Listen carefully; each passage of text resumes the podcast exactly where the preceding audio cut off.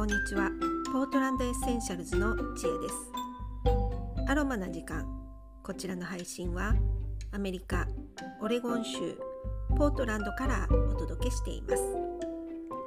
えー、少し前に、えー、日本とアメリカの教育制度、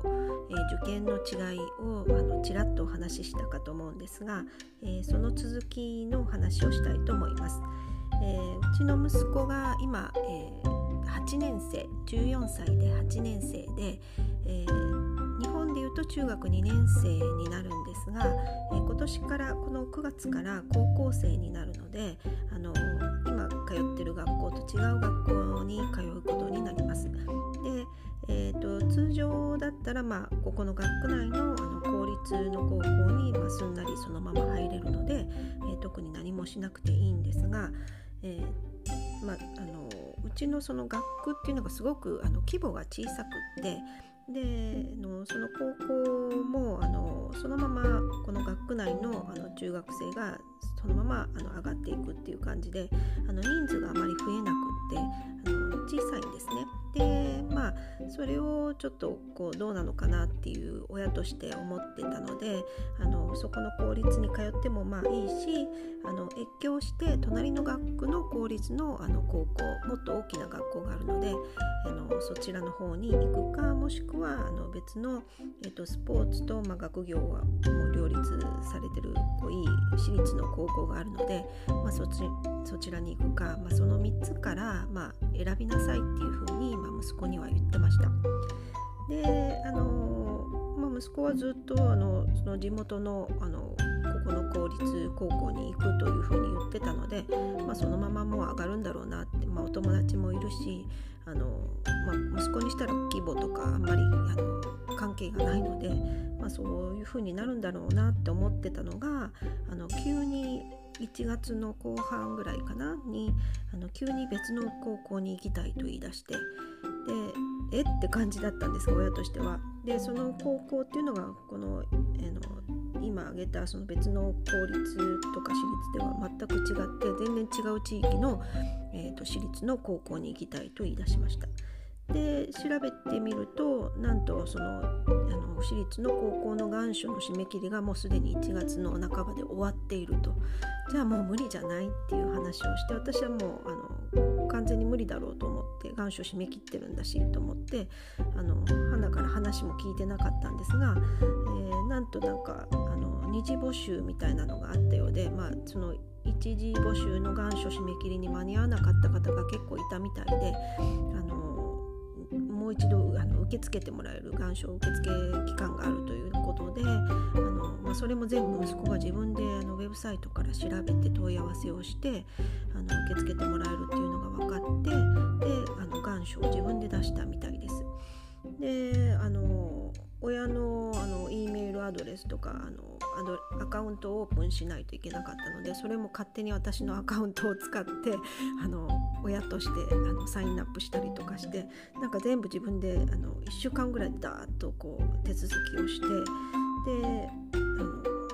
進めてしまいました。ででまああの話は聞いてたので、まあ、まあ入れないだろうという感覚で私もまあやりたいんならどうぞみたいな感じで あのやらせてました遠目に見てたっていう感じです。で何が必要なのかを聞くと、えー、まあ、日本とは違ってあの試験による選別っていうのはなくって、えー、まあ、過去のテストの成績を提出するのとあと今行ってる学校の先生2人から推薦状を出してもらうっていうそれだけだったようです。でまあ一応願書みたいなものを書いて提出するっていうだけだったようです。で、まあ、それを提出してから、まあ、あの学校見学に来てくださいっていうのがあってで一応それは本人はあの行ってき行ってきたようです。でまああの好印象だったみたいでやっぱりこの学校に行きたいというふうにあの言ってました。でまあそのまま手続きを進めてで、えーと、先日あの親と一緒に面接に来てくださいっていうことで、まあ、一応それがあの判断基準になるようであの面接がありました。えーと、これは一時あの一時のあの願書提出した人もあの二次の願書提出者も同じように、えー、面接があったみたいです。でまあ、あのもちろん一時あの願書受付の時の方が優先されるんですが一応二次の方もあの受け付けてもらえるということで、えー、私たちも親として、えー夫婦揃ってあの面接に出かけていきました。で、えー、まあ本当にすごく簡単で日本とすごく違うなっていうところで、えー、まああの堅苦しくなく、まあ、一応あのコロナのあの状況下でもあるので、えーまあ、マスクをしてあの時間もあの限られた時間であの学校内に立ち入るのもあの10分以内には来ないでくださいって外で待機していってくださいっていう形であの距離も空けてっていう形になってました。で、まあ、入って少し待ってであの、まあ、それぞれ皆さんあの親が廊下でちょっと離れたところで待ってるんですがあの呼ばれて各教室に入っていくっていう感じです。で面接官は1人であの教職員の方が面接するという感じでした。で面接といってもすごくカジュアルな感じで、まあ、あの簡単に息子の、まあ、性格みたいなものを聞かれて、まあ、答えてであとは、ま、こちらから何か質問ありますかっていうことであの、ま、いくつか質問させてもらって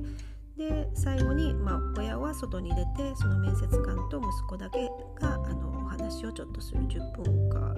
15分もなかったんじゃないかな。それぐらいであの面接をしてそれで終わりっていう感じでした。すごくあの簡単な感じでした。で、え、